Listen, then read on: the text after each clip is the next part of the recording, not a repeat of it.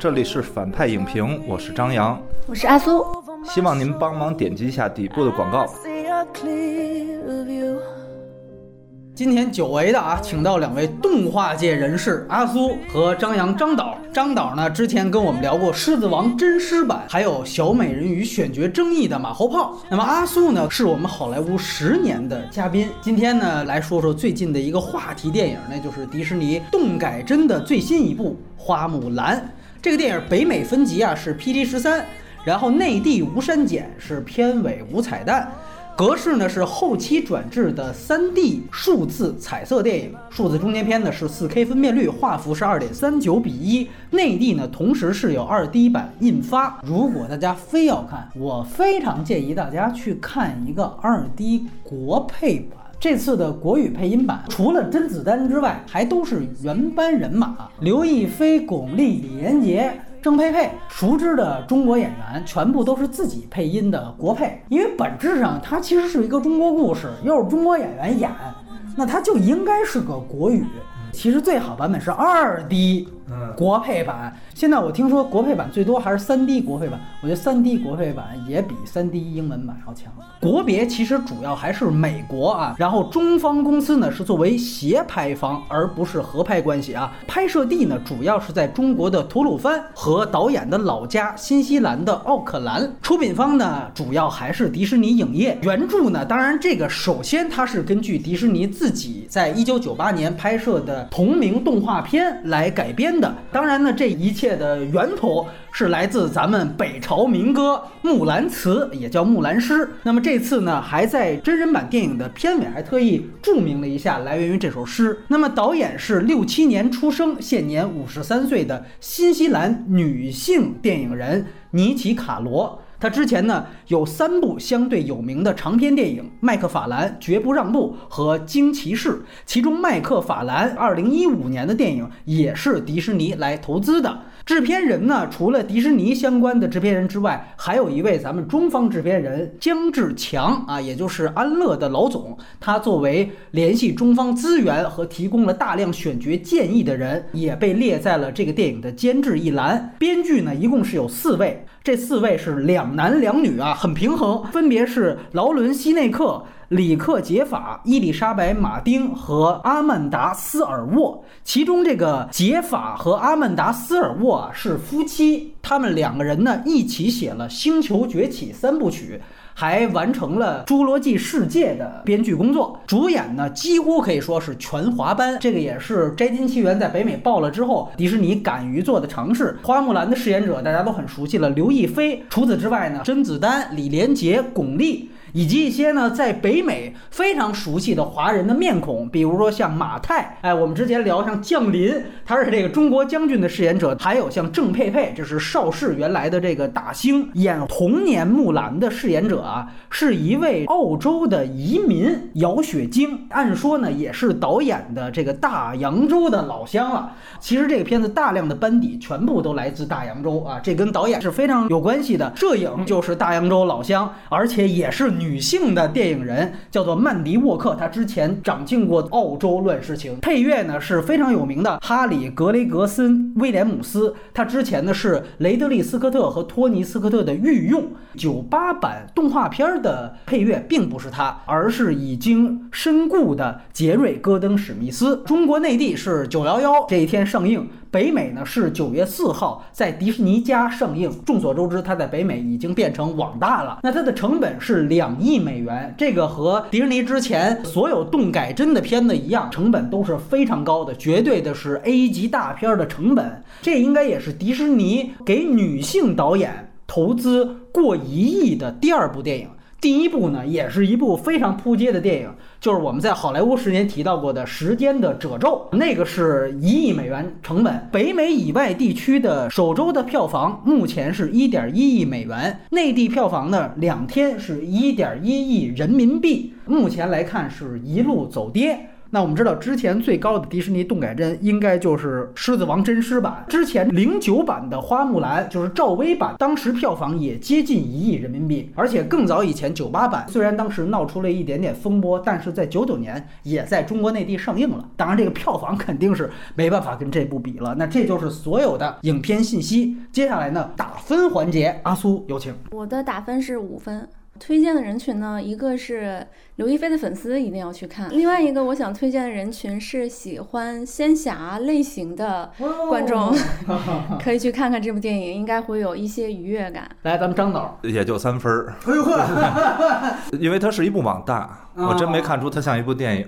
你要说真的推荐人群，那就是打发无聊时间的人，消磨一下时间就 OK 了。成，那看来今天基调已经都定下来了。我们接下来呢，还是按照剧透的方式来聊这个电影的优缺点。以下是剧透线，读过《木兰辞》的人应该都知道这个女扮男装替父从军的事儿哈。我已经剧透了啊，大家接着往下听就行。既然啊，这个片子我看网上吐槽成风了。那我们得反着来，嗯，咱们还是先聊聊优点。这个片子在北美的口碑啊，其实并不差。烂番茄它的口碑到现在都高于《信条》，它现在是七十五的鲜番茄。对《信条》的七十四，而且是非鲜番茄。然后在这个 MTC 更严苛的这个评分网站上，这个电影也有六十七分，那都是及格的分数啊，那是百分制。而《信条》其实才六十九。从北美的口碑来看，这个电影它并不是一个烂片。大家怎么看待在西方媒体反倒还不错的这么一个口碑？还有一个参考就是 IMDB 的打分，其实是很低的。是是是，你就会发现好像它在媒体当中相对评分会高高于大众的评分。那我觉得这是不是里面会有一个难以避免的政治正确的成分？以他的新西兰女性导演，然后又是华裔女性主演，再加上他全部的卡司，他就非常符合奥斯卡新出台的那个标准。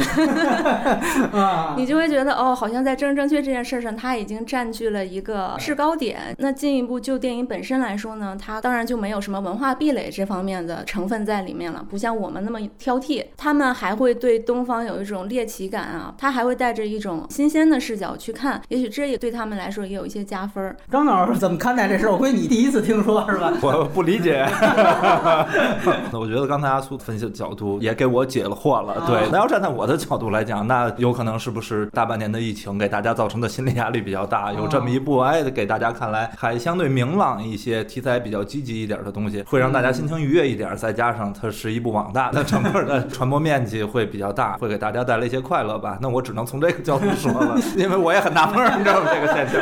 完了，咱们就谈谈这个电影不错的地方。它第一个优点呢，可以说是它是迪士尼动感真系列里面第一部 PG 十三的分级。就其他的分级更低，对吧？其他全是 PG，所以我觉得起码在这件事上开了一个头儿吧。然后另外呢，它也是第一个动改帧里面没有使用歌舞片段的这件事，也是起码在之后的动改帧里面，那迪士尼会不会觉得说我可以尝试一些新路？它起码破了一点冰，虽然效果不是很好 啊，但是起码这个姿态是有的。然后另外一个优点呢，我觉得它是在创新性上还是有自己的一些想法和尝试。刘亦菲和巩俐的这一段情感关系，他想去做一些创新，主动挖掘一些新的情感关系的这种意识，我觉得还是值得表扬的。巩俐这角色在动画版只有一只鹰，但是它变不成人，哎，在这里头显然它是一个重要配角。其实你要从文本层面上来说，巩俐这个角色的存在，它就是特别像编剧偷懒的产物。但是从 CP 感上来说，我觉得还是挺成功的。巩俐她的这个情感出发点，你真。真的除了真爱，没有任何方法可以解释。嗯，他的什么政治立场啊和诉求什么的都不足以解释说他对木兰做的那一切，绝逼真爱。而且你看巩俐的台词啊，尤其是他找到花木兰的时候，在他灵魂暗夜的时候，就是说我们的能力展现的越多，别人对我们的压迫就越多。加入我吧，跟我走吧，然后我们能够一起携手开创一个新未来。这就是万磁王。就 X 战警第一战里头万。斯王和 X 教授啊，哎，他其实 CP 感是很强的。所以我前面说喜欢仙侠的，喜欢这种网文的，大家可以看一看，你能从中可以 get 到一些还算是新奇的点吧。暂且不说他的情感建立是不是扎实，但是这对 CP 还是立住了。刚才绑着信条聊哈，我觉得巩俐对他这情感就是这个信条里的牛五方、帕丁森对这男一号的这情感。就你要仔细想，他俩都没动机，对对吧？就其实帕丁森那儿，他要不是女主角儿子的话。他就完全就没有动机，是，所以你就只能从真爱角度来讲，觉得说花木兰特别差，那你也得说这信条同样也有这么一段人物关系，他俩谁也没比谁好到哪儿去，你知道吧？哎，而且这地方我觉得他可以稍稍做一个调整，你直接就别什么巩俐是那个鹰了，你巩俐就是那凤凰。哎，对，是。从他爹从军的时候，他就是他们家族的守护者，然后一直默默看着木兰成长到现在。啊，那就是他等于既是那个反派的鹰，也是。动画片里头那木须，这一块的都串上了，有意思。我觉得他可以给我们国产网剧和网大，尤其是做古装的、仙侠的，提供一些自信。这部上之前啊，咱们国内有一真的网大也拍了一花木兰，大家一网上一搜，豆瓣都有那条目，他那还故意蹭人热点啊，海报 P 的都跟那 特别像。当时出来之后，当然大家都骂了，你这山寨的。后来其实万万没想到的是，好像那个分是三点六还是？三点七，就发现这个本主 也没高到哪儿去。张导这边，波米找到我说来录这期花木兰之后，我还看了二遍。其实看二遍时候，我带着很强的目的，就是我找找它的优点。因为看第一遍我真的没找到，看第一遍就只剩火了，你知道吗？对，然后我就翻过头来看第二遍，但是实在遗憾，我真的没看出来。第二遍火就变得更大了。那您这三分是怎么给的？它跟零分不是还有区别？因为它叫花木兰三个字儿，所以一字儿一分，知道吗？刚才阿苏其实谈到了一个女性观众的视角里头对于情感关系的捕捉。我之所以打低分，是因为我对原版的热爱。它变成实拍了嘛？那你应该利用到实拍的一些优势的地方。其实之前谈到《狮子王》的时候，它就再怎么不应该出现，但是它最起码展现出了你完全没见过的一个世界，就是视效上面。对视效上面另外一种表现形式。但是这版花木兰我真的是找不到，我认为它都是在对原版进行。一个摧毁式的改变，这次决定把它原来购物端午删了。对这个方向，您觉得合适吗？对我其实咱们最早聊到的时候，我是带有期待的，因为你改成真人了，你要利用到这种真实环境、真实语境所产生的一个优势，而不同于动画片儿。他把那个方向拍，我觉得是 OK 的。但是就现在这版的呈现，我就感觉啊，这导演拍着半截儿，他总在提醒自己：哎呀，我做的是一动画片儿，你知道吗？刚把实拍时候拍一下，哎呦，我做的是一动画片儿，这就想放放不开。然后想说又说不回来，就尬在那儿了。你可以想象，如果这再是一个歌舞片，那它肯定是一个更灾难的一个结果。包括他现在是全华班的阵容，如果这是一个白人演的，就跟《攻壳机动队》什么之类的，可能都上不了了，对吧？那就被禁了。所以说，它肯定是一个基本盘的东西。现在好多人呢也在跟长城比，就是说，你看长城也是一个中美合拍完了拍成那样的烂片，可是长城第一主角马特·达蒙啊。你可以看到，咱们自己导演在跟好莱坞合作的时候，都用白人作为第一主角，他都不敢这么直接全华班。你就知道好莱坞这边这一步还是有的。我们沿着这个全华班说，它其实有一定的设计。我听说啊，大家看书第一遍看都不知道李连杰演的是谁，但是我个人觉得李连杰这角色其实非常有意思。你想想，他之前在西方最有名的两个角色，一个是黄飞鸿，还有一个。在西方就是英雄，嗯，对吧？那当时说群星荟萃，在人老外那儿就认识一李连杰，剩下梁朝伟、张曼玉人没听说过。所以老外那儿这李连杰这个形象是深入人心的。他其实是一个怎么说大义凛然的一个刺客，最后为了江山自我牺牲，这是他在英雄里的人设。可是你看他到这个电影里边，他变成了皇帝。包括最后一场戏，他把李连杰被反派给捆在了一个那种脚手架的上边。黄飞鸿最经典的场面就是在脚手架上的打斗。也就是说，导演呢，其实他肯定是看过这些主演的前面的电影，并且把它融进了这个电影里面。他就是要对于既定形象做一个小小的打破和颠覆。我让一个曾经的黄飞鸿或者一个英雄里的大英雄被绑在那儿，然后等待着被别人解救。那被谁解救呢？被一个女性英雄来解救。所以它其实又和它整个这个电影女性就形成一个非常好的桥接。另外一个桥接是什么呢？就是巩俐。她在西方可能最有名一个角色啊，还是《艺伎回忆录》那个片子。你仔细想，它展现的很多还是女性之间的我们说勾心斗角那一面。但是这个片子就像刚才阿苏所说的，它同样也是一个女一号是比自己更年轻，哎，正好跟小百合对吧？章子怡当年演那角色，她那年龄段是对应的。可是。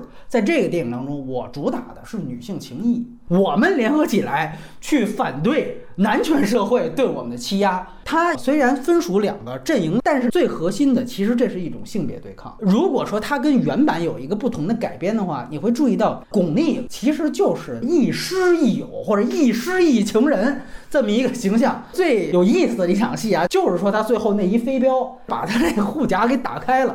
我们知道，在动画片里头，其实就是单于嘛，直接说一刀，他是受伤了，等于是军医，哎，在帐篷里边发现，哟，这是一女的，她是一个被动的。可是，在这个片子当中，其实是巩俐，我主动的，我把你这个束缚女性的这么一个盔甲打破了，然后把她的女性性征体现出来。于是呢，他把原版当中一个被动的形态。变成一个主动形态，那这是由等于领路人这个角色触发的，所以说这个确实是这个电影它不一样的地方。另外，我们沿着这个说，它有一个最重大的改编，就是原版的这个爱情戏，其实在这个电影当中被大大的降低了，它变成了一种暧昧的成分。花木兰对他其实并不是一个特别明确的爱情关系。你现在如果翻回去看老版的九八版呢？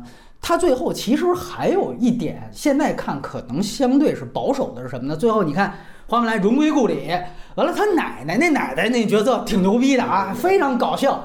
但是那奶奶最后说了一句话，他就说：“你带回来这什么皇帝这东西都没用，你带回一男人这最重要。”马上喜欢他的将领，哎，算是军二代是吧？马上出现，哎，您好，我来了。那个作为一个喜剧点啊，非常棒。可是呢，你看他最后那价值观，我就盼着你赶紧成家，嫁给一个如意郎君。那你放在二零二零年，你甭说在西方，就是在中国，不是说完全是以这个为唯一的女性最终归宿。那么他把这个就相对来说直接给。虚化掉，呃，我个人感觉这其实是一个符合时代的改编，嗯，而且我们要看到现在出现的一些内部资料，说之前其实是有和男性角色的一场在军中接吻的戏的，嗯，但是就是因为当时找了。包括咱们好多中国的观众做提前的内部适应，完了大家就反映说你这个还接吻呢，说这个没劲。迪士尼呢就算是听从了咱们这个观众这边意见，就把那场戏拿掉了。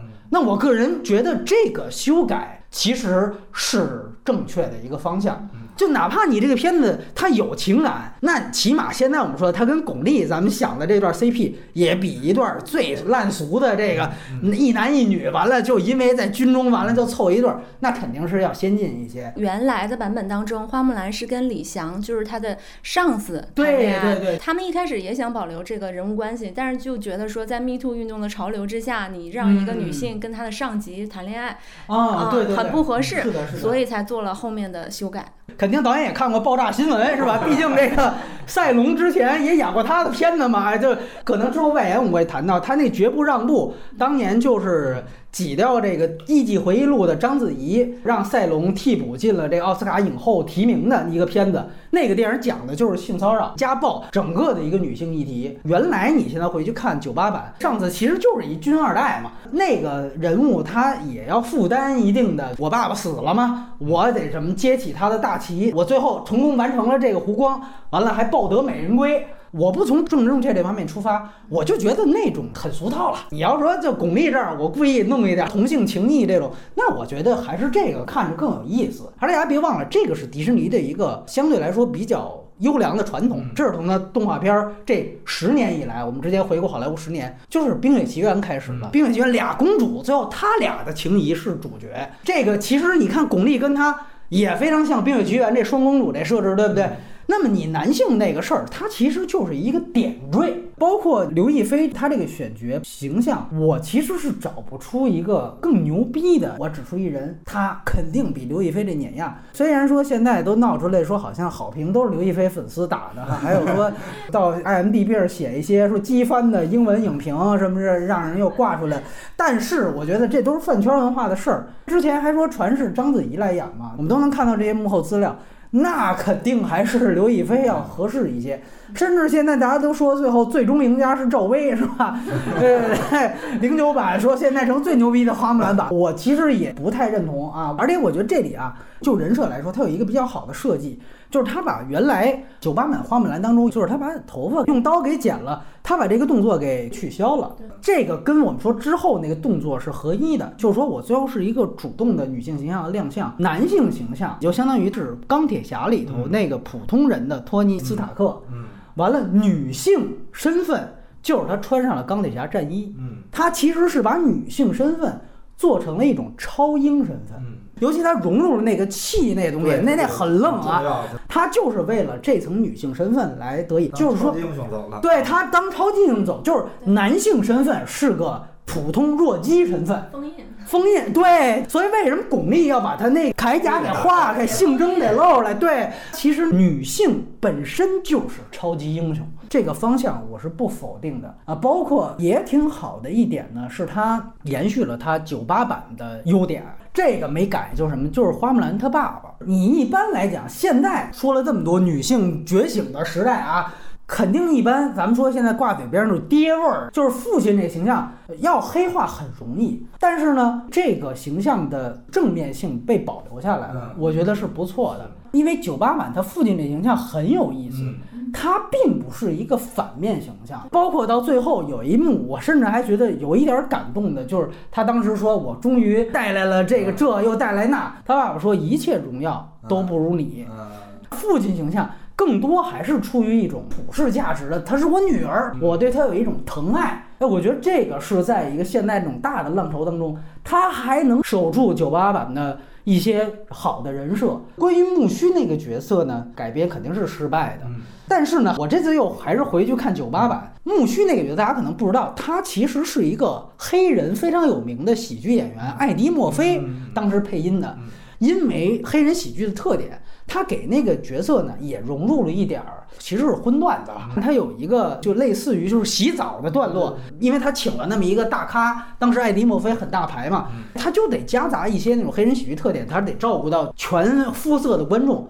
可是你到现在来看，确实那个角色他中间有一定那个段子，放到现在呢肯定是不合时宜的。我觉得是不是也有这个原因？所以说呢，就更明确的他把这个角色最后就分掉了。这背后还有一个事情让我觉得挺匪夷所思的，就是据说花木兰剧组找了一个专门研究中国文化的专家，是美国人，然后呃，然后他就是调研了一圈回来说，这个木须这角色不能留，为什么呢？因为中国人会觉得一个搞搞怪的龙对他们的文化是一种冒犯，我当时就嗯，这个调研还有你这个猜测就特别的夜郎自大。我其实特别讨厌电影里头去算计观众，就是波米聊到很多，阿苏也聊到很多。我觉得那些其实更多的是时代环境，包括政治正确，但是观众的感受被忽略掉了。包括刚才提到的龙的文化，那中国的龙的文化是多元的，对吧？那龙的文化在《西游记》里它还是反派呢，对对对吧？这整体是尊重，但是我们是多元化使用的，并没有一个刻。意的标准，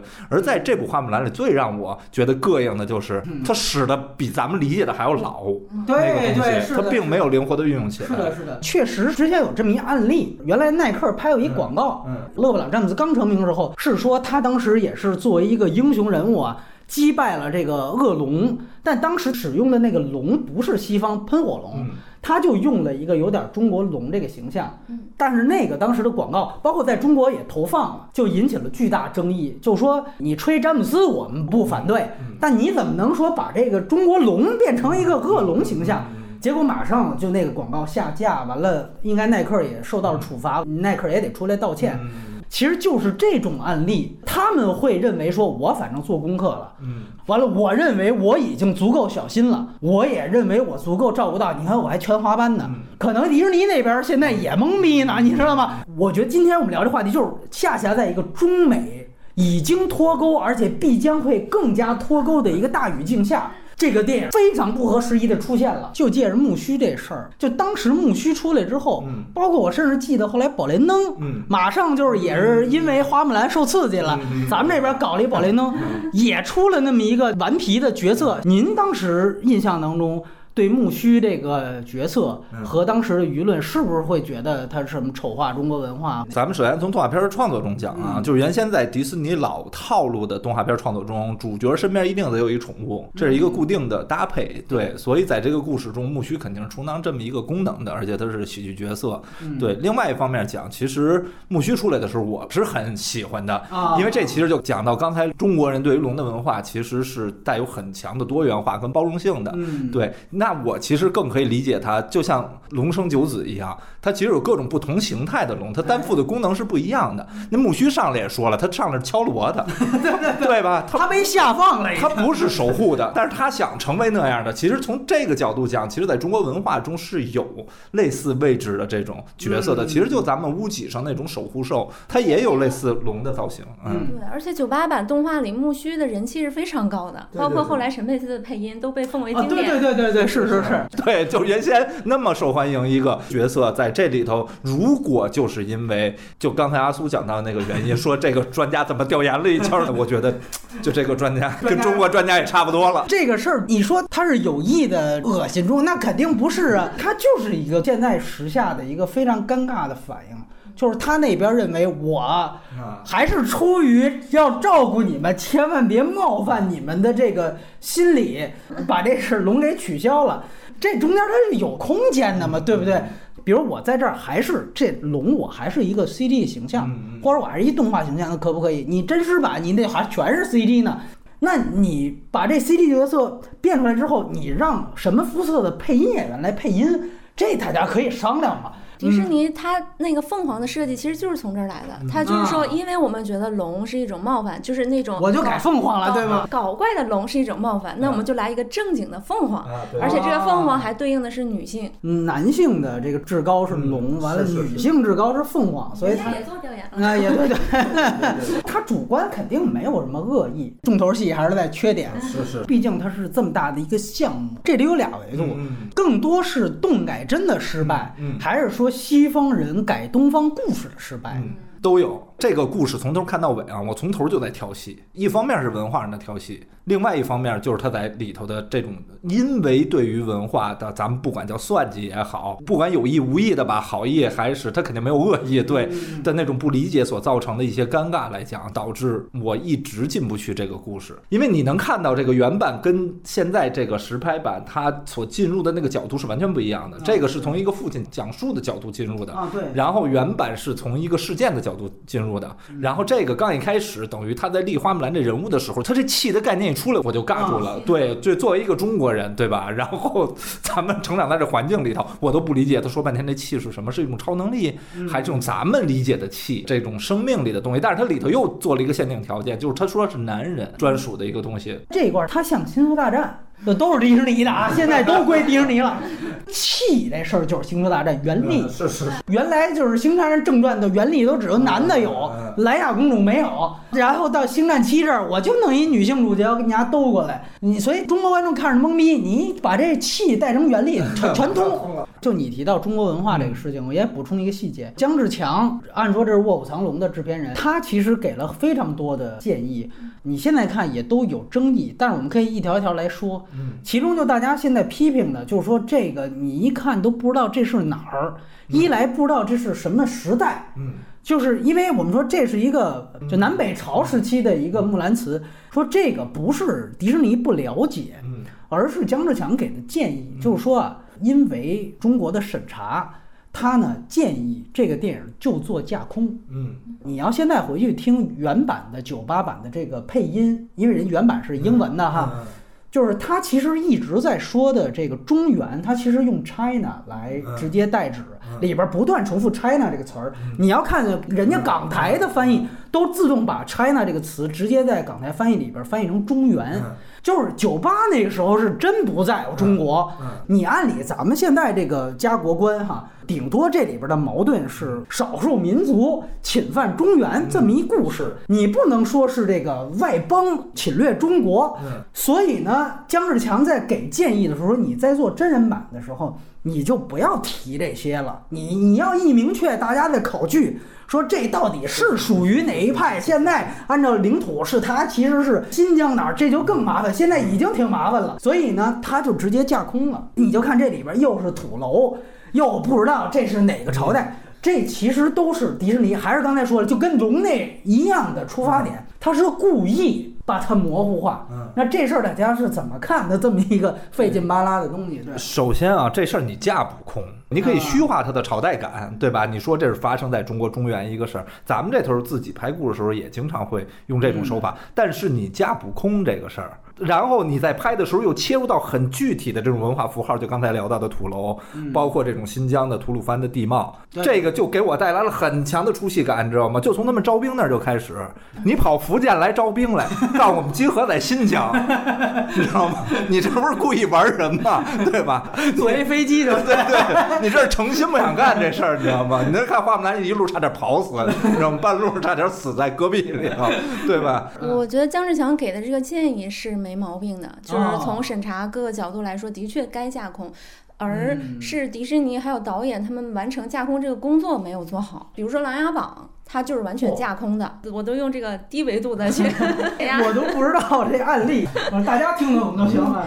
但是你会知道，哦，它那个基底大概是魏晋南北朝，对，它就模糊化。然后同时呢，你虽然架空，但你的场景也不用说，我就是广袤的草原上一个土楼在那儿，你不能说这就叫架空了。你就像《琅琊榜》里面，它也搭建了一个非常完整的皇宫，然后外面的那个街道也好，你的社群感、场景感都是非常精到的，就是。你架空完全可以做到这种程度，所以就是说你还是觉得执行方向上出了问题。对，我看当时引起全民吐槽的其实是一个动图，就说你看这老外又意淫中国，议政殿前面这王公大臣跟这嫔妃都在那儿散步，因为这个片子整个宣发上基本是弃疗状态，当时在内地还没上映，但是刚出了北美的资源，在这时间差当中，那个截图被资源党在网上一下子就被疯转，后来构。成了这个电影引发全民吐槽的一个最大的焦点。一张图就显示了迪士尼的傲慢或者说无知。那大家觉得，就是这个图本身，它是不是能够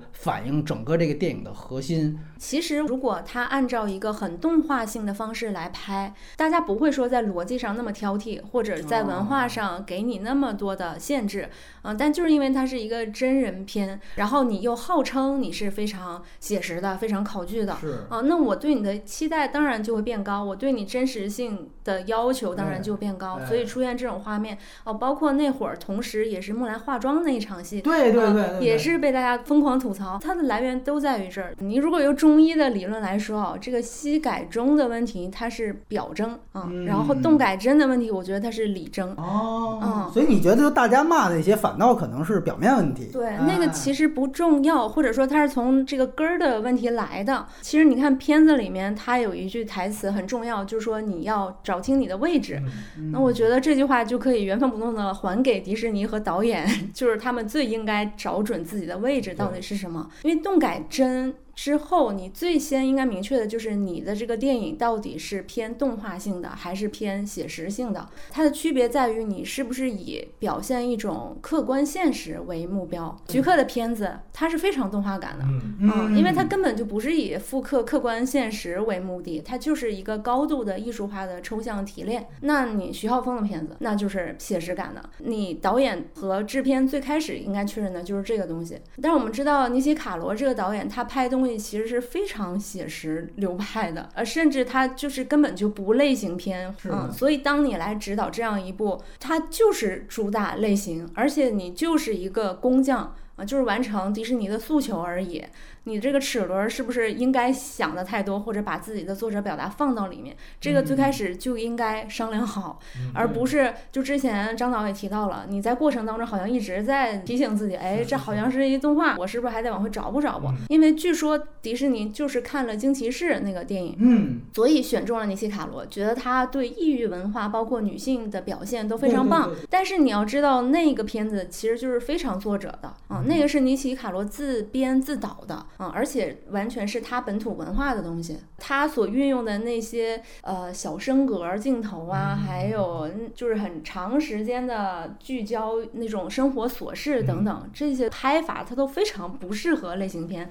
可是你看片子当中还经常出现那种小升格镜头，然后很抒情的段落，包括什么木兰提着水桶的那一段戏，你会觉得那场戏非常的干瘪。根儿上来说，他们就是没有找准自己的定位，然后互相妥协。最终导致了一系列问题的出现。其实酒吧那个老板里头，你也能看到里头对于很多中国文化的不了解所造成的那种尴尬的场面。但是因为它是动画片儿，对于动画片儿的这种夸张概括的语境，大家是接受的，宽容度对宽容度，而且它里头有一些偏无厘头叙事的那种东西。对，去世木须那儿你看到他用了很多你搁实拍里不可能去解决问题的，能放面什么奇异熊猫啊？对对对，还 拿出牙膏在那刷牙呀，就是很多现代上闹铃啊，这种其实都是动画片独有的这种偏无厘头的这种方式。但是这东西你明显放实拍里是完全不合适的。这实拍也能看到，它其实对动画里头有一些不严肃的情节进行了整理。但是还是刚才讲到的那一点，它不够极致。就是您要是实拍。那您就给观众设定一个相对于真实可信度很高的这么一个语境。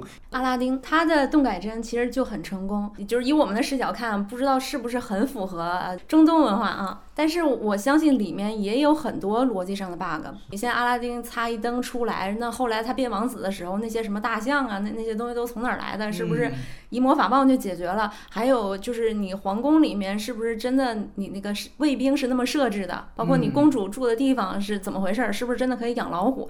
但就是因为那个片子呈现的气质完全就是一个戏谑式的，就是一个动画式的。嗯，威尔史密斯都唱成那样了，我们没有人去在意那种逻辑上的问题。嗯，当然也可能是因为就是伊拉克，它现在这个市场没中国那么大嘛。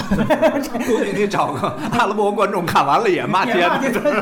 那是一反派影评那儿喷的更猛烈。你包括之前我们还提过一个案例，就是《海洋奇缘》，因为《海洋奇缘》是根据太平洋上的那个。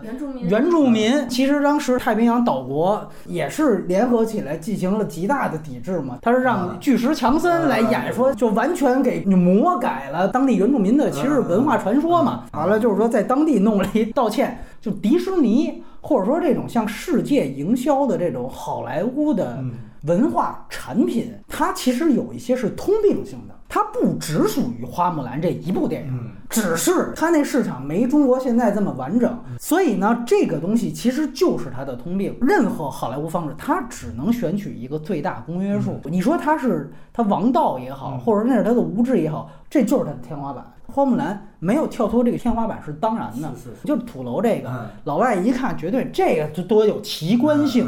我就拿一最有奇观性，我就放这儿。至于它是不是那地方，是不是那朝代，我不管你那个。包括原来咱们在那边卖的最卖座的《英雄卧虎藏龙》这种真人电影，其实也是靠奇观。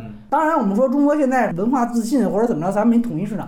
所以咱们这方面抵触情绪比较大，嗯，就会造成另外一个独属于花木兰缺点，是它所有的矫枉过正，嗯，还有内部资料说，他们内部后来检讨九八版，九八版感觉在迪士尼内部是个反面教材，就是他还说一个，就是说他觉得原来那个皇帝的角色是不成体统的，花木兰最后一高兴，哎，哥们儿屌，觉得这个实在是太扯淡了，这都讲两给意见。但我觉得恰恰这种意见都是矫枉过正，它是动画片儿。那你《还珠格格》里边，你那个张铁林的那乾隆一集就吹胡子瞪眼，这大家不拿那当回事儿。就是所谓对于皇帝的那种解构啊，不成体统，对不成体统那个，我首先不认这一点啊。我觉得他那里头其实那皇上是一个兼顾天下的那种情怀，对吧？但是他表达起来用一种相对幽默的方式，因为他也在开玩笑。那宰相弄得更不严肃，那你要不成体统，重点是那宰相，对吧？那一丑角儿？对，那完全是一个丑角，对吧？但是这回这个李连杰演这整个弄成弱智了，这反派来了说要跟皇上单挑，皇上就去了，你知道吗？去了到那儿中了埋伏，还逮起来了，然后还在那儿拿那个刀啪啪那崩火星子往脸上，我看到那我都就已经喷了，你知道吧？这个是我在缺点部分最想说的，我反倒觉得他这次出乎我意料的更保守。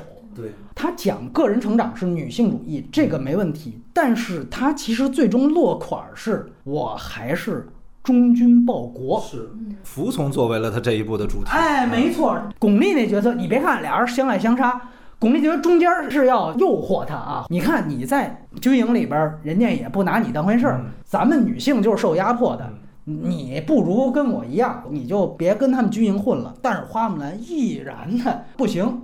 我还是要爱国，我还是要保护我们这个王朝。就这一点，你就能明确他给这个人物身上建立的价值观在哪儿。我们刚才提到，就巩俐和他这关系已经绝对大于他原来那个异性恋的关系了。但是在这个真人版里边，这还不是最高关系，最高关系就是忠君报国。你说他这个价值观是哪儿来的？也是硬设定。你前面一切在军营里边铺垫的都是男人们那种刻板印象，包括对你的排挤，包括军营当中一种霸凌行为。那你说你作为一个女性，你其实是很没有共同体意识。你这家国情怀哪来的？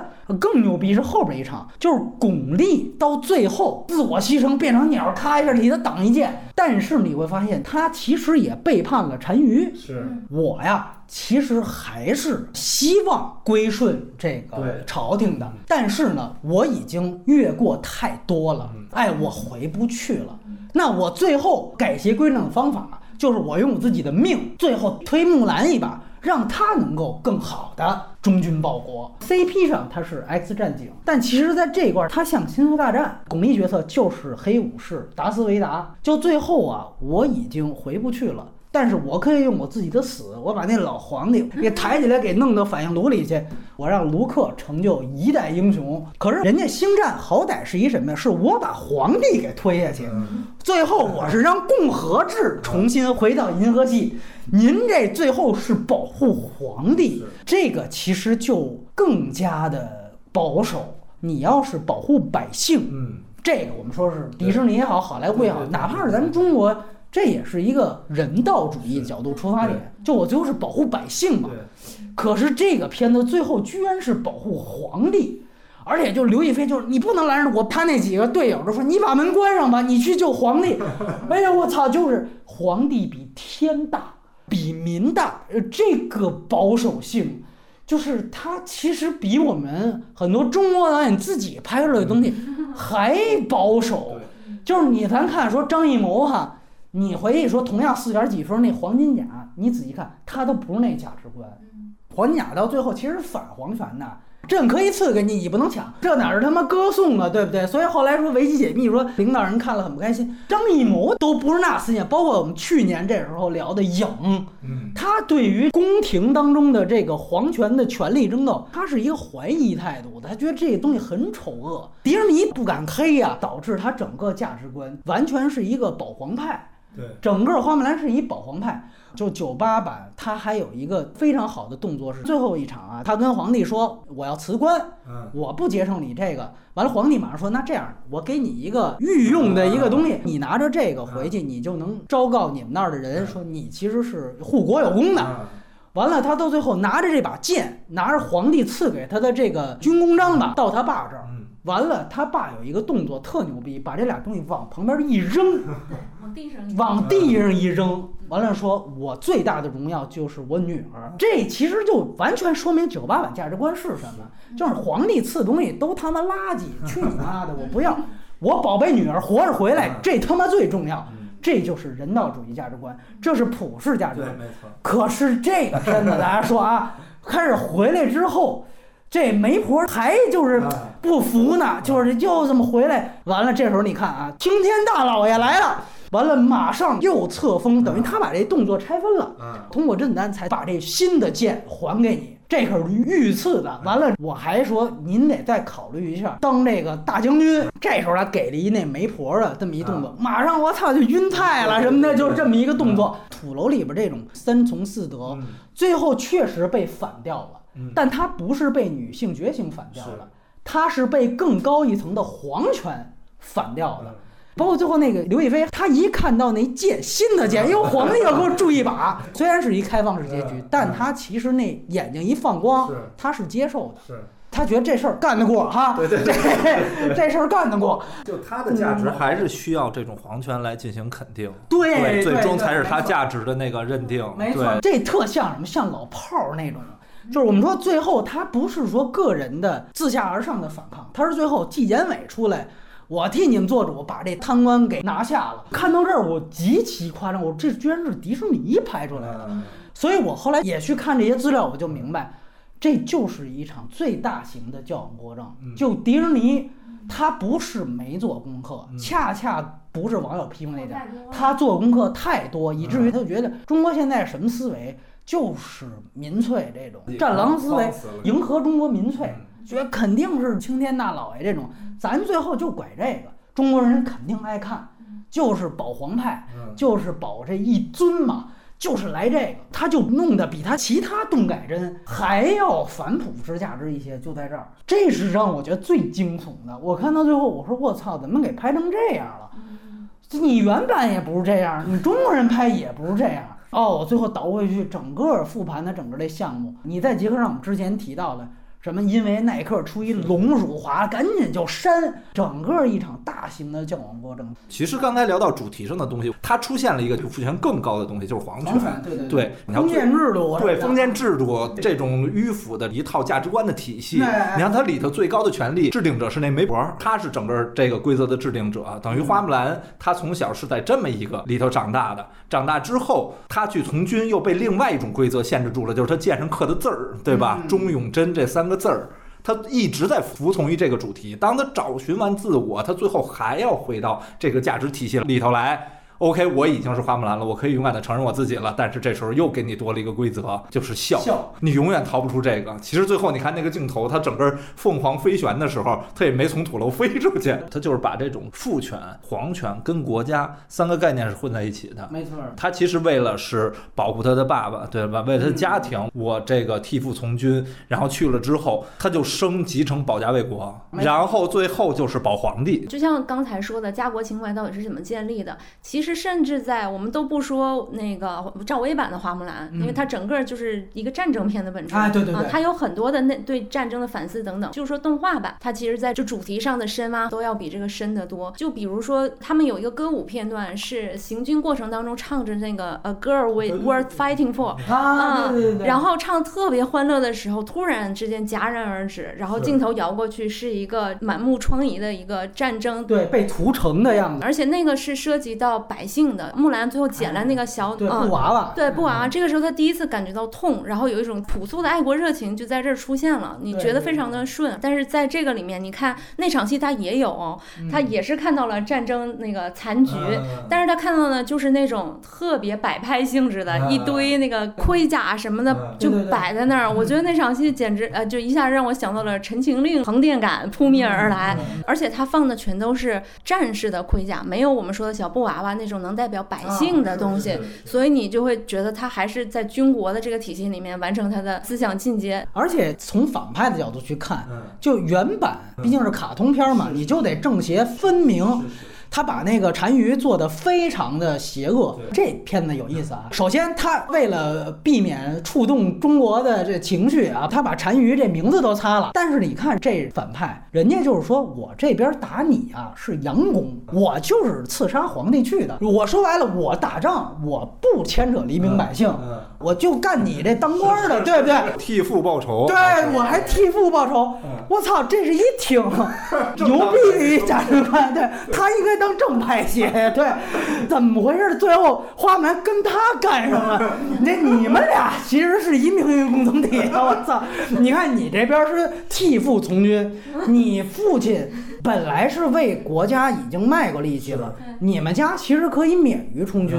那你还得来当兵，其实这是你们这边中原的朝廷制度上有缺陷，然后中原的这朝廷又把我爸给杀了，咱俩应该应该站一块儿，对，把人家给弄死了，对不对？这也不牵扯百姓，巩俐搭个桥，然后他们就形 形成一个联盟。对，就他这片子还有一点。原来他的那个木兰的设计，这个人设，嗯，他本质上还是一个普通人，没有气，没有气。对了，不是超级英雄，不是超级英雄。这个我觉得有点关键在哪儿？就是你新版，她是一个圣经里头天选之女，你这人本身就是一奇人，带义从军，他的最后的成功。就失去了一定的普适性。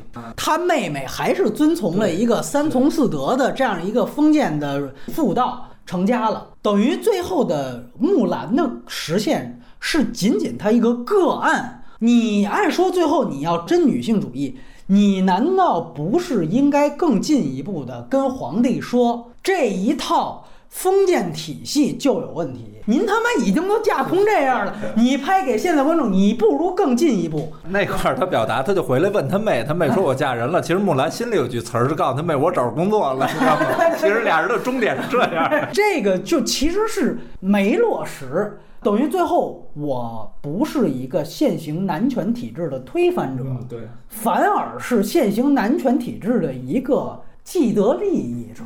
就我觉得这里面有一个配套设置，我从一开始就觉得木兰从军的故事，它不是一个以女权为出发点的和核心的故事，它其实是一个亲情。你所有行为的发生都源于你对父亲的爱，包括你刚说的很喜欢的一点，就是父亲他是一个很温和的大家长，而不是父权的代表。其实也。得是这样才能有替父从军，要不然你会觉得木兰为一个渣男父亲，爹味儿父亲，对对对，他也不可能做出这样的举动。九八版包括当时的文化环境、政治环境也好，我觉得他就提供了一个很从容的土壤，就是你可以从普世的家庭亲情这个地方说起，没有人过多的考虑到他是不是代表女权，他是不是要最后要推翻一个什么对女性的压迫，没有，也是回归到家庭就完了。其实这个东西是最动人。的也是木兰故事的一个核心啊！其实你现在去看《木兰辞》，它所歌颂的也更多的是孝，而不是忠。但是现在他要硬把它升格到一个忠的维度，我们说家国的维度，就会出现刚才说的种种啊不舒服的感觉。没错，没错。他觉得这个文本本身它能承载忠孝可以两全。我还一女性，我把这事儿都周回来。但是你如果忠孝都两全了。你自己女性个人成长这东西，必然是下辖在这两个巨大的大山之下的。而且他其实这个导演他不自知这件事，我觉得最遗憾。就你之前拍了那么多女权片儿，你这点没倒过来，还是说你最后没背过迪士尼？他有点像吴承恩的《西游记》，孙悟空，而且你最后成斗战胜佛了，你其实还是一个被招安的状态。其实你是要纳入这个体系的范围内的。所以为什么最后说有《大话西游》那种，最后他当一个悲剧写，给唐僧保驾护航，这是他们一个悲剧。我的个体意志是没有了，被扼杀了。我操，那个反倒最后回到一个真正原教旨主义。所以这里你提到这个非常好，就是木兰，它作为一个木兰辞，中国有这么多版本，到现在我们怎么去改这些经典？你现在其实后回去肯定是要日新月异的，跟时下的议题结合上。您再扣回原来《木兰辞》，说它重点是孝，重点是保家卫国，它本身就是一个最老套、最保守的改编思路。真正的本质问题在于整个征兵制度，一来是男女不公，二来是说您老父亲都打过一次了，你为什么还有？您到二零二零年版本还不动这个事儿，完了还比原来更保守，这个是非常可怕的一件事情。所以我个人觉得，它是需要我们整个。以后去做任何这种古典名著改编，其实是需要更大胆的。就他这个片子，整个向着中原王朝皇权思想，是把它突出出来。这个是出乎我意料的。就我认为，你最起码你有一个迪士尼的普世价值在这儿，这个太惊悚了。他居然就这么迎合中国民粹，但是很遗憾，就是咱们这边民粹一看您这个什么一扔店前了溜达，我们的民粹的点在木兰这个 IP 上，就保护这个。没错没错，你护了半天，你也没护着，自己那点底线也丢了，费力不讨好。它真的就是全方位的体现了，就是中美脱钩现在一个大环境。说句实话，到现在这样，谁也没有想到。刚出来选角的时候，真的是每一次出现一个新的消息或者预告片，它都是一个热搜级别的电影。说白了，这片子如果能成的话，那有什么真实版《狮子王》什么事儿啊？对吧？那个在中国市场，那毕竟也九四版，那也就影响力也就有限，对不对？你这要真能成，那绝对是一个。大的爆款级别。之前有个数据说，木兰的预告出来的时候是复联四的点击量的两倍。我们现在应该呼唤的就是《大话西游》那种改变思路，无论东西方。所以这个我觉得是最大的遗憾。我们现在可以站在这儿骂迪士尼，那西方人傻逼，我们就牛逼吗？这不存在因果联系。说白了，现在来说，赵薇成真正大赢家。我操，你回去看零九版真的好吗？他那些反战主题，你只能说。没有错。但是那有多牛逼？我觉得不，我不是那么看的。他那苦大仇深的劲儿还挺像尼西卡罗。对对对对对。还有一点是我特别诟病的，就是整个人设上啊，你能看到九八版动画里头每一个人你都能记住，甚至于参军的那几个身边士兵那大胖子啊什么的，每个人都能记住。反派里那几个人都能记住，就单于身边那几个擅长射箭的呀什么那几个人你都能记住。但是这一部全部的被淹没进去了。嗯，就从花木兰的人设，他一。一露脸儿，他就不舒服。老版的一露脸儿，其实木兰还是很想融入到当时的主流价值体系里的。他是在手手上写那个对那三从四德的东西，因为他马上面临着这么一场考核。但是这一版一上来，从他儿童时期讲起，其实就给了我一个很不舒服的，就抓个鸡我得上房，然后还得翻着跟头下来，我还得亮个相。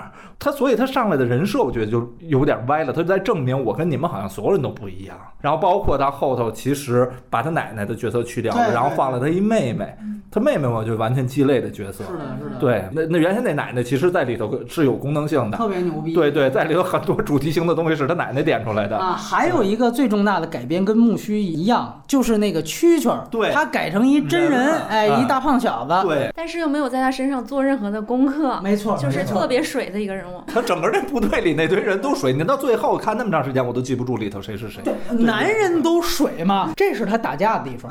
就是他的改编逻辑是。呃，我现在真人版了，所以原来的动画角色我不想一会儿动画一会儿真人，那我就都换成真人，要不然删了。那所以我把蛐蛐改成了真人。但是男人我这是一个非常路人甲的这么一个位置，于是乎他就又被边缘化。包括您提到开场他这个为什么说上房偷鸡，他这也是一个基于动改真的这么一个方式。就是我们知道九八版开始非常牛逼那场对狗喂鸡的戏，他就想这戏我要直接给 踏成真人版，这多愣啊！啊，所以导演啊，他有一个明显的改编价值观是什么呢？是我把歌舞删了之后，我把所有的原来歌舞的段落给功夫片化。那功夫怎么办？我就轻功吧，对，上房蹭蹭蹭，我再来一气，我就把原来那场击。就好像我就给真人化，他尬就尬在这儿。其实他还在利用原先老版动画版的一些元素，就比如刚才说到那个鸡，然后他就变成这种处理的方法了。原原先那蟋蟀断了他也用了，他变成蜘蛛了。哎，对对对对，就非常的尴尬这种使法，你知道吗？也让你很不舒服。他完全失去了这种动画里的幽默感。导演他本身说也做了大量的对于功夫片的研究，他融进了好多少林寺式的武打片的练功桥段。把它融到了这个电影当中，它的方向我都能明白。就说我这里啊，拍一个也算是对于。中国文化的一种致敬，少林寺的这种说提着水上台阶儿，冲到高楼，他把它给魔改掉了。原来九八版的一些什么的，提着两个那种砝码，九八版他有挂俩跟铜钱似的在那儿练，就负重嘛。是那个东西，最后那场说反派已经把皇上也绑架了，绑架到内城，他们怎么攻进去呢？就说那你扮上女装之后，就用开始咱们练铜钱那方式，直接就把原来全用上了，全用上了。就是说我原来。练兵时候的这些动作，我学以致用了。你这一步呢，你为了这那致敬，我可是得致敬咱们最好这一片子涵盖从邵氏到英雄到卧房龙，但是你把这些原来的这种叙述效率全部打破，所以它造成一什么事儿呢？就是刘亦菲也是，就最关键的雪崩那一场，你其实莫名其妙，嗯。就是他怎么一下就变成诸葛亮？原来你说他有气，这些你铺垫了啊，我姑且就算是 OK 的。你那个说一下就看到那个怎么运筹帷幄，你不知道。可是你看在原版花木兰里边九八版，他上来铺一场戏什么呀？就是说让他喂鸡，他让这小狗我前面拴一个骨头，对对对，完了让他带着说去喂鸡。虽然那个也是一个喜剧场面，很欢脱。但是你能显示出花木兰这个人，他就是不凡的，有发明创造，哎，他有小发明创造，哎，对对对。那场雪崩的戏在九八版里，他故意美术设计上，他是一个悬崖的那种那种感觉，他利用他的重力。但是这次造的是真雪崩，而且你结合这个前头的一个咱们刚才的表述啊，花木兰。他里头设计在土楼里头长大的一个孩子，对吧？那在福建，他雪都没见过，你怎么知道那东西能崩下来呀？是，原先那是悬崖，就哪怕它不是雪，它是石头，我把那打断了，它照样能砸下来，它变成落石，只不过雪是一个加成，它让它变得更凶猛，所以能吞噬那边的千军万马，对吧？但是这次它就是一个雪坡，那你对很了解雪的特性，你才知道造成这种大的声响跟撞击震动，它会形成雪崩。但是你想想，他为什么说要这么改？就是我刚才说的，我要把她就女性形象就是超英啊，嗯，她是一全知全能形象。你包括还有一场戏最典型是哪儿啊？原版当中她是被动发现自己的这个女性身份被暴露了，那场戏她拯救整个军队于危难之中，然后大家很感激她，但是她负伤了，哎呦，那赶紧请军医，也就是说。到下一场戏，这军医发现哟，她是一女儿身，完了悄悄跟这个上司说说这是一个，完了上司说那我一命还一命，这是很符合逻辑的。我按军法应该把你斩首的，但是你救过我，我放过你，但是你也别跟着我了。这事儿就过去了。但是这个你注意啊，他这改编是什么呢？也是救整个军队于危难之中，这大家都看明白了，这确实是他功劳。完了，这时候他说我是女儿身。大家一听，马上我操，我跟你一刀两断就走了。就大家对于前面说救了大家这事儿，就根本不记着。你其实不符合逻辑的呀，对吧？那时候大家刚度过大难，余波刚过，你就是罪人之长，而且你最后也没黑着女的。就恨女的比命都重要啊！你知道吗？他为什么造成这么一尴尬？就是他要主动，你要被动不就好讲吗？还是那句话，我认为他改主动没有问题，但是。你的表达变得更先进的同时，你有没有更先进的处理剧本的方法？对，剧本上真的特别的水，就是包括刚才说这场戏原版的地方是说，按照军令来说，你应该被斩首的，所以我饶过你一命，这个是作为你救了我们的回报。但是这场戏为什么没有回报那层了？因为甄子丹在那问应该怎么论处，然后后面的人说就是流放，我说哦，就是驱逐，那就正好就驱逐了嘛。就在训练的。起头还有一个军令的公布，他第一条大家注意是说，如果军中是有女。人是是斩首的，但是呢，后边他是按欺瞒罪走，我也不知道这是怎么个方法。对，他也没有做甄子丹，我是故意的，就是还你个人情。比如说我把这事瞒下，他也没有，直接军令改了。他其实在前头设定那个军令，他是设定在花木兰紧张的那点是军中出现女人，但是明显这个军令的制定的是把女人带进营，这是触犯军令的。其实花木兰不在这条军令的规定下，但是他当时拍的是。用这条军令是花木兰是有反应，他就是这种技巧上的拙劣，你知道吗？就对不上号。其实刚才听波米聊到前头的一些资料里头讲到，他花了两亿的投资。对，就首先我看完了，我真不知道他两亿花哪啊？他关键还是美金啊！咱们就假设一下，这个项目是一个中国人拍的，嗯，说花了两亿，咱们就折成十亿人民币，拍成这样，我导演得死去，你知道吗？就没脸见人了。就表面上，咱们就说他整个的工艺水平体现出来，我真的不知道他这么高预算。而展现出来的只是这样一个东西，甚至于这种千军万马的场面，只有他一幕。我甚至于觉得那个场面还没有超过原先动画片的那种崩那场，对那种震撼力。那动画片里头，它其实突破了当时二维动画的技术限制，它甚至于用了偏三维的镜头那种视点，它跟着鹰穿过，然后能看到那头千军万马从雪地上跑下来那种震撼感。那当年看的是九八年啊，你看的时候那太震撼了。但是今天这个实拍版没有一个画面让我能感受到战争电影给我带来的这种冲击。整个这个电影其实是要兼顾的东西非常多，就像我们刚才说的，动改真是一个维度，还有西改中也是一个维度，然后本身还有一个就是它女性。要由被动改主动，他就完全被这些东西拴死了。其实就刚才讲那些人物，如果你还保持着动画的那种鲜活感，最起码这片子从娱乐度上它是保证的。这个就是我觉得从根儿上，他这片子就没有幽默感。是 是，对的对的。这可能就是还有一个维度，就是喜剧改正剧。哎，这个维度他也做的一塌糊涂。因为其实这个导演他真的是不会拍喜剧的，所以呢就出现一些很拧巴的桥段，比如说木兰化妆那场戏，那场戏他其实是想玩喜剧，包括他的那个 BGM 都是原。来的那个歌舞的那个 BGM，嗯，但是你看它的运镜啊，那个粉的那种慢镜头，然后那种大特写，就是你如果去掉 BGM，你就是以为在看什么舌尖儿，就是就是那，哎，对对对，是的，广告片儿，没错没错，哎，对对对，就那种运镜的，是的，就超尴尬，嗯，对，包括你像他还保留了一个跟马中间的交流嘛，就是我在去军营的途中。那原来是一个，就是他要练习男生说话这种啊，他这就我为什么要练习男生说话？我不需要练。再加上导演不会拍喜剧，咱们从这个导演的维度去谈一谈这个电影，因为正好阿苏看了他之前的一些作品，就这导演你会发现他之前的口碑都非常高，豆瓣都在八分以上，所以呢，你会很奇怪到这一步当中为什么会变成这样。是说导演他自己的水土不服，还是说导演这个能力是有一个断崖式的下跌？大家说的惊奇是，你感觉到确实是有一定迪士尼选他的这么一个动机在。我觉得就是水土不服了。然后双方可能都没有特别认清彼此，尼基卡罗和迪士尼双方就有点像哎相个亲，然后我觉得都挺合眼缘的。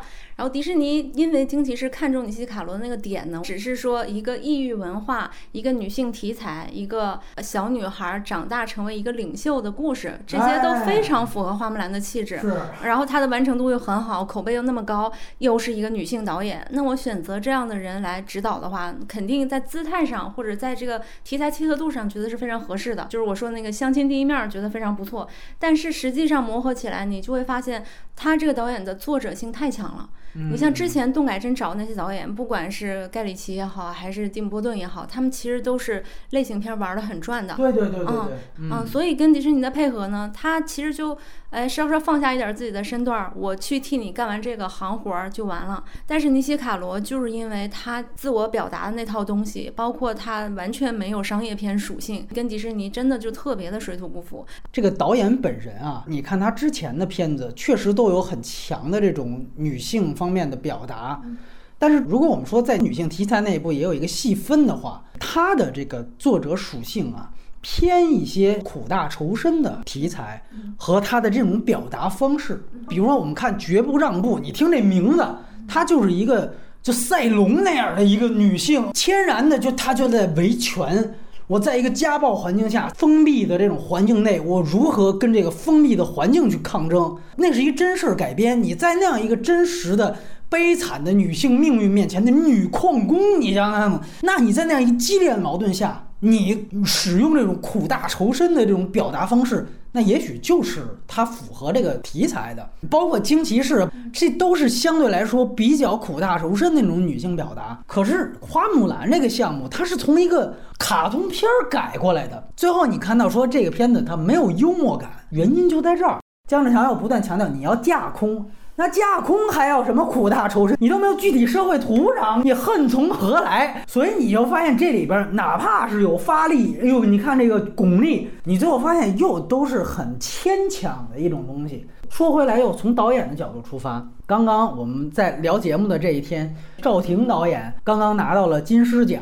这个导演呢，现在也是去拍迪士尼的这个漫威的永恒族。所以现在我看民间又有一个热潮，说呼吁。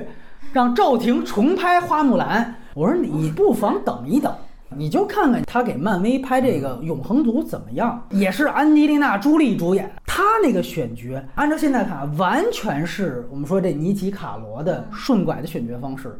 就永恒族呢，它其实，在漫威宇宙里头是一个少数的族裔。完了，赵婷之前拍的所有电影都是印第安原住民和印第安自留地的文化，这典型。你看迪士尼大顺拐的选导演思路。完了，又是女导演，朱莉也是一个女权的这么一个，您俩就来吧。这个要成了，那当然是我们乐见其成。但是我们还是得看一看，对不对？这个因果关系正好是反着来的。大家可能看完这个觉得哦，赵婷重拍花木兰，但是我看到这个的消息，第一想法就是。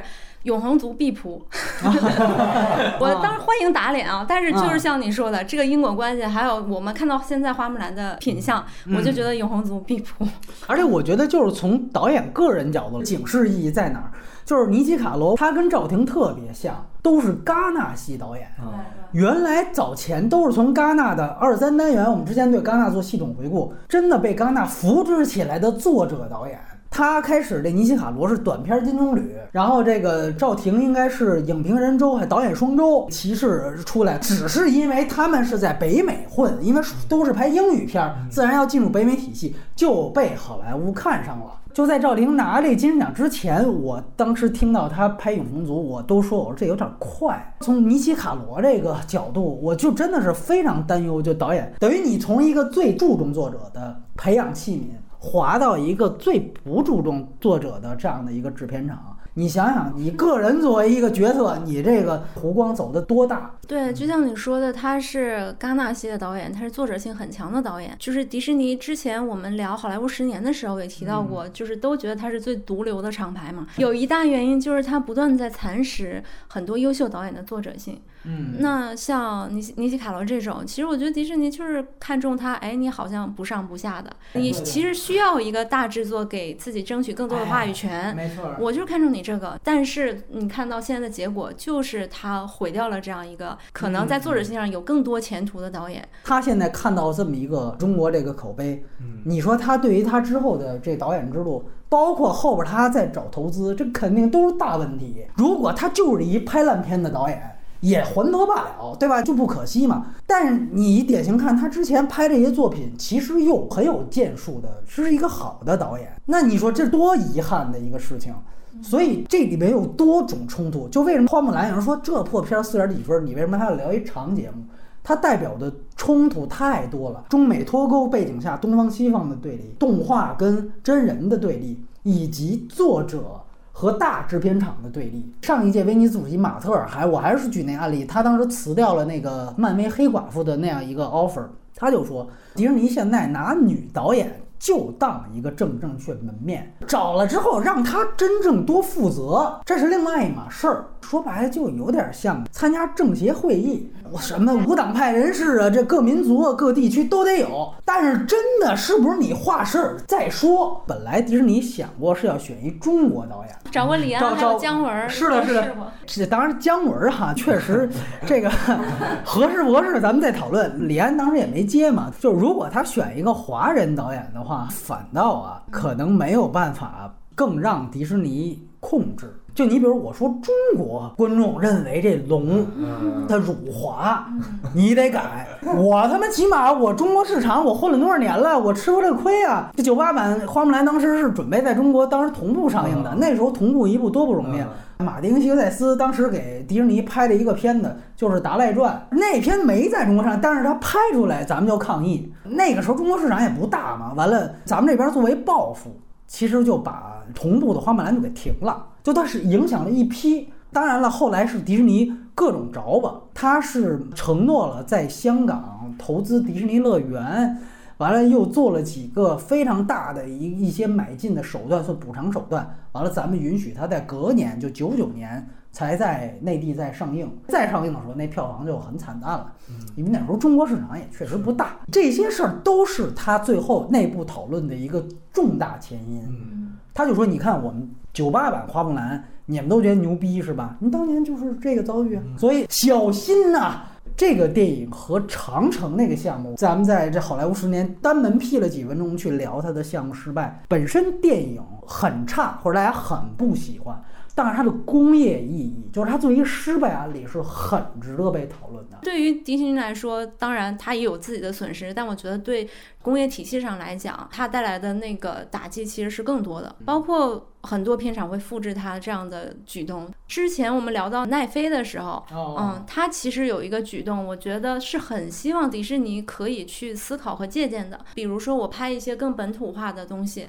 啊，像我之前拍一个 印度项目，他是干脆在印度找当地的团队，我只是作为出品方，那所以我能够保持原汁原味的这样一个本土化呈现。呃，起码他在当地是非常吃得开的。那我再加一些国际上的元素和国际的发行宣传方式，我是觉得迪士尼完全可以用这套思路做他后面的作品。嗯，包括他现在已经兼并了这么多的厂牌，那他是否还要？就是一把抓，我把所有的内容上的话语权全都抓在自己那几个高层的手里。我觉得这个是非常自断后路的一个做法。就说白了，网飞人家那个实际上是一个春秋战国，百家争鸣。迪士尼典型中央集权。对，就他这跟李连杰这个就很像嘛。他他那就他自己，你看他从漫威到这动改真，不是选。还没到顶峰的导演，就是选已经过气的导演。其实他这里头有一个比较危险信号，他就好像是从漫威开始的，反过来去影响了迪士尼整个的那个制片思路，包括演员也一样，都找你这中不溜的、上不上下不下的，觉得你需要我给你这次机会，但你必须按照我的这个体系规则来走，你才有后头的路。你看哈拉丁不是也选的威尔史密斯吗？这都差不多快过气了，你来吧。对他，他其实是起码上个热搜。对对，没错没错，他怎么不找小李啊？对不对？人家也不带他玩儿啊，对不对？本身这个策略就导致了可控。这次算大翻车了啊！对他来说也是一个警惕，对不对？就怕迪士尼没有意识到这个警示的点在哪儿，然后觉得我们是不是调研的还不够多？最后还有一点就是，毕竟他是从动画片来的，我觉得我们这次请张扬导演，其实之前我们就谈到过，说那一批迪士尼的老动画片对于你这一代。中国动画人的影响，因为花木兰当时出现其实是非常惊艳的，带有东方美学色彩的这种美国的这种动画片，当时很少能见到的。你你现在回去看花木兰第一幕啊，上来的第一个镜头就是水墨的，它其实从刚一开始它就要把这种气息给你打到极致，而且其实你看里头从人物造型到它整个的那个运动的方式啊，我这个没有资料的考究啊，但是我觉得他们一定研究过上海美术电。电视制片厂的动画片儿，其实刚一开始水墨的运用就是一个典型。对，因为当时这是中国唯一一段时期影响到全世界的，就是上海美术电制片厂，尤其是当时这个包括山水情啊这一批作品是让世界看到了中国动画，包括他们就刚才咱们聊到那个他们行军那一段路上，他们去幻想自己回了乡之后的生活是什么样的，也都是水墨画的表现，这是动画片的魅力。其实它有偏这种美术风格上的表现，也有那种超越技术层面的表现。其实刚才也提到了，其实干一开始长城的。就有三维感的那种那种东西出来了，到后头它的整个的这个军队的进攻啊，它其实就把二维动画的这种很概括、很平面化的东西给打破了。其实这也是这次我带着这种期待在实拍电视里的，我想看到它运用实拍这种技术，打破一些平静的东西，给我展现出来更具有震撼力的。当时那个语境是他九四版的《狮子王》非常成功，二维动画。完了，他再继续沿着这个方向去做《花木兰》的时候呢，就是那场千军万马的雪崩戏，单于的军队出现，他典型就是说我之前已经有了一个特别牛逼的《狮子王》里头万马奔腾的那个画面了。那我们怎么做出一个更进一步？其实就像刚才。张导说的，他其实就结合了一些三维技术。对，虽然你现在看好像有点简陋，但它其实对于九四版已经在做升级。是是是。在九十年代的时候，其实同步皮克斯已经出现《玩具总动员》那些了，但是我在二维动画部，我其实还是要不断的进去。你现在看都还觉得挺牛逼。烟花那场现在看有点旧了哈，那有点 flash。而且它里头很重要一点就是它真的在运用东方美学。咱们说东方美学跟西方美学特大的不一样的一点啊，就是东方美学它是偏平面构成感的，西方美学讲究光影、立体、透视，讲究这些东西。所以你看它在整个的构图上，它用了很多这种比较平面的构图。其实千军万马那也是，其实跟咱们实拍电影里头就会。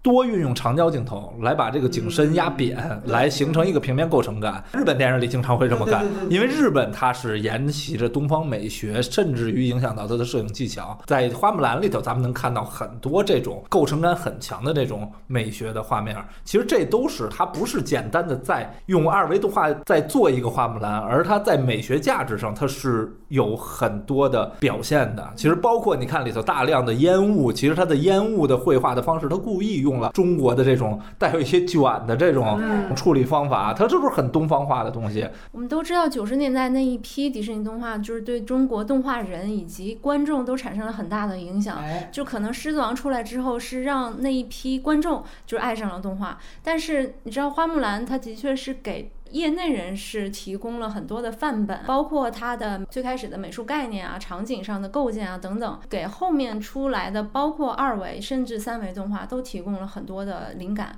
包括《大圣归来》，它里面也有很多场景是借鉴《木兰》里面的。包括我们知道，当时直接就有一个上美场的项目，对吧？就是宝莲灯，在那之后不久就出现了。然后你点进看宝莲灯的很多的场景，甚至我们说就是也有一个能找到跟木须对应的，它其实也完全是受到迪士尼这一批的影响。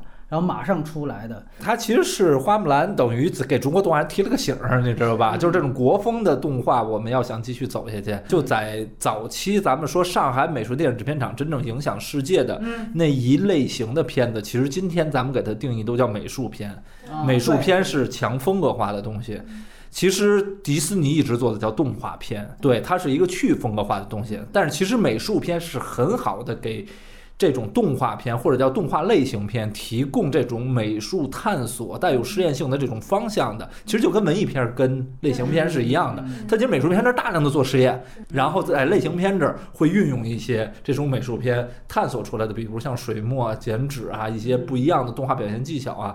其实花木兰就是一个很好的表达。他其实给当时处在低迷期的中国动画行业提了个醒儿，就是我们还可以这么走。这宝莲灯的再一次这个呈现，包括后来慢慢的中国动画人更多的这种自信心，其实侧面来讲，花木兰真的是起到了一些作用，是个鞭策作用，对吧？你要再不拍，人家就把你东西都拍完了。对你刚才提到了一个，就是说美术片跟动画片的概念，我觉得还有一个很重要的，就是这一批二维动画。它真的是也是动画电影，单看它是一个电影的剧本，那都是一个上乘之作。你中国大部分编剧，你现在写写不出这个水平。没错，就是很牛逼的场景是最后单于他们怎么包围皇宫，它中间是靠那个庆功的一个舞狮段落。对对对，后边有一个狮子在后边。我操，你其实他那是一个预先张扬，就是大家都知道那狮子一定是单于的人，但是他前面就是不给你，然后前面就在那儿。说话，包括还有是那个丑角那宰相，跟那个官二代之间还在那扯皮，包括有皇帝什么的。然后后边这个狮子就是通过巨大动画那种夸张感，像你说的压到扁平，你完全能够看到它狮子非常清楚，就在后边形成一个桌面背景。我操，那就是一个政治惊悚。你就知道它一定会出事儿，就是它既是动画的东西，它也是电影的东西。对，包括它很多桥段的设计，其实非常有电影感的，而且是喜剧电影。就比如说前面我们提到那个狗喂鸡的那个片段，因为那个时候他爹在祠堂，在那跟祖先祈祷，特别严肃。然后这个时候那群鸡又在那周围叽叽喳喳，然后吃着食儿，然后他爹不受影响。就整个那个画面，你就觉得它是非常标准的电影表达，而不是说一种卡通感的幽默。包括他的那些配角到军营。当中往地下啐痰，包括还有那抠脚，他其实那个时候扑就是告诉木兰说这就是男人。那个时期你还木兰还没有觉醒呢，他对于男性世界是没有认知的，然后他就以为啊这属于是一种男性的体现，于是他碰到官二代第一场戏的时候。他还没大没小，哥们儿怎么样？有点意思吧？然后啐一口痰，然后那个唾沫还没甩出去。宰相说：“我操，我有这么一儿子，我也不会往外说。”你看，极幽默，要铺垫这个人他当时对于男性世界的这样一个。被封建化所蒙蔽的一个状态。那电影一个小时二十几分钟，他妈叙事效率比这快两个小时的片子说的事儿还多。我而且我觉得最牛逼的一个就是前面他讲的是女扮男装，嗯，他到最后他有一场最大的和解，他们怎么攻进去？他还是男扮女装，对。哎，我觉得这个是也在性别议题上做的特别好的一个互文。对，其实这是一个更高级的性别和解和一个性别态度。我之前有一个观点，就是说我们现在其实是处在一个性别隔离时代，就是最好的方法是双方不要接触。就这个是现在，尤其迪士尼这样的一个。大势所趋，我非常理解他现在这样一个出发原因。但是你单看，就我们就说对比这两个具体范本，那显然那样一个最后男扮女装，然后做这样一个互文，又搞笑，哎，又把这个好像非常严肃的性别议题，在嬉笑怒骂之间达成一种和解，这个我觉得了不起了。希望迪斯尼能看到，就是他曾经的辉煌，正是对于作者、对于观众的尊重，然后还有超凡的想象力。铸就的迪士尼，这花木兰已经可以给他提醒了，你知道吧？就这么一味的迎合，一味的妥协，最终形成的作品是完全大家不会认的。我可能想补充一点，就是我很希望大家能借由这些机会，比如说我再去重温九八版的动画版花木兰，然后你可能以现在更成熟的观影视角，就会发现二 D 动画的魅力。可能当时我们还没有分辨出来电影的艺术性啊，那种表达，从美术到文本等等等等。我现在觉得迪士尼。动改帧的一个巨大意义就是能让我们回去看原来的经典。哦，明白了，嗯，就是反衬作用，是吧？对，这也是迪士尼目前它采用大系列的这种动改真的一个商业上的目的。对，它就是把这个老 IP，因为迪士尼就是做品牌嘛，它的品牌放在那块儿，最早创造出来，它必须让它保持它的价值。嗯。所以今天最好最炸的一种方式就是动改真的方式。对。但是还是刚才接着那聊，就别偏了，因为你是一个造梦的城堡，这个意义要失去了，你城堡上的飘的小旗儿就要飘走。了，对，那你的价值就就没了。那那个花木兰二你看过吗？大家也都说那是狗尾续貂之作嘛。就比如说木兰，她后面为了一些成亲的事情，就就要替公主和亲，然后木须为了自己的利益，他就黑化了这个人物啊，就是什么破坏木兰的一些行动等等的。那个时代，我们说那个花木兰二是典型。我们之前谈真实版狮子王时候谈原来狮子王的动画片的。后几部，对对，就他当时是有一个录像带的刺激市场，或者或者说 DVD 刺激市场，所以你看，就迪士尼这也是它毛病哈，就原来是 DVD 火了，咱赶紧就弄狗尾续貂，还是动画来，现在中国市场行了哈，完了我要弄迪士尼家了，赶紧就动改帧，完了我接着就吃老本儿。其实这个真是迪士尼老毛病，你知道吗？其实当时的《玩具总动员二》也差点出现这个问题，对，他就已经放到那儿去让另外一个团队做了。但是约翰拉斯特是回来了，他看了做的东西，说不能这么干，你知道吗？说我来直接就前头做全废掉，我重新来做，才有了这个系列的辉煌。对，要不然也折了，你知道吗？对对对，他那眼里只只有钱，是对吧？你现在就什么平台火，我就来什么渠道，咱就走。这个创作者还是得瞪着点儿。这次的契机吧，我又重新把那个小飞象原版看了一下，然后就发现，其实对于艺术创作来说，这个时代挺悲哀的。就是当时，你知道小飞象它的二维动画做的特别的放飞，然后甚至有一些很鬼畜的段落。嗯，就是吸毒是吧？就是类似。对对，就喝晕了，然后发现那些粉象一个踩一个，然后鼻子里面吹出大象，就是各种各样奇诡的片段。嗯，你会发现哦，那是迪士尼，那其实一点都不合家欢。甚至就是少儿不宜的，但是现在你会发现，所有的都在求稳妥，所有都在求保守。你从你的价值观到你的文本到你的美术等等层面，全都越来越龟缩。我觉得整个就是挺悲哀的吧。完了，我们最后有一个彩蛋，正好之前我跟阿苏啊在好莱坞十年，我们其实当时谈到了大量的这十年动改帧的总论吧。当时呢，是因为实在是最后素材量太大，所以那一段呢就全部整段给拿掉了。我觉得最后借着我们聊这个片子的契机，放给大家听，也更便于大家去了解，呃，整个这十年以来，迪士尼到底是以一个什么样的思路来延续到现在花木兰的，我觉得这个都有前续这样一个意义。当然，更全面的了解方式还是去订阅我们的《好莱坞十年》那一期节目，它会有一个更宏观的一个视角去呈现现在这样的一个所谓好莱坞局面的发展。最终呢，我觉得也又扣回到这儿，就是我们今天想说的一个主题。我知道好多网友想听什么，他说。哎，这个片子戏里戏外比《信条》聊的要东西要多多了，是，但是让聊的东西它它没那么多呀。但是我知道你们什么意思。其实我们已经谈到了一个主旨，我们说戏里跟戏外的信息是一样的。之前在刘亦菲身上发生的事情，包括现在外媒在说最后片尾明谢的事情，这本身其实也都是这样。你按理来讲，刘亦菲她她的立场是我们这边大部分民粹所拥护的。我说刘亦菲她当时要站这样一立场，也就是为了保中国的市场。但是，一样哭。可是与此同时，西方也不满意，他揪的就是另外一个说支持这个吐鲁番，那他就在那儿拍摄了，他感谢一下当地。现在就是这样一个问题，他又从另外一个维度进入这个电影，所以现在其实。这最后扣这一句话，戏里戏外都是脱钩这个大环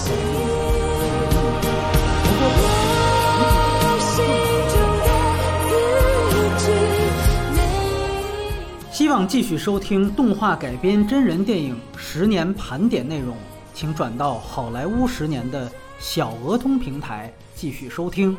九月二十四号之前，该音频将免费呈现。为爱。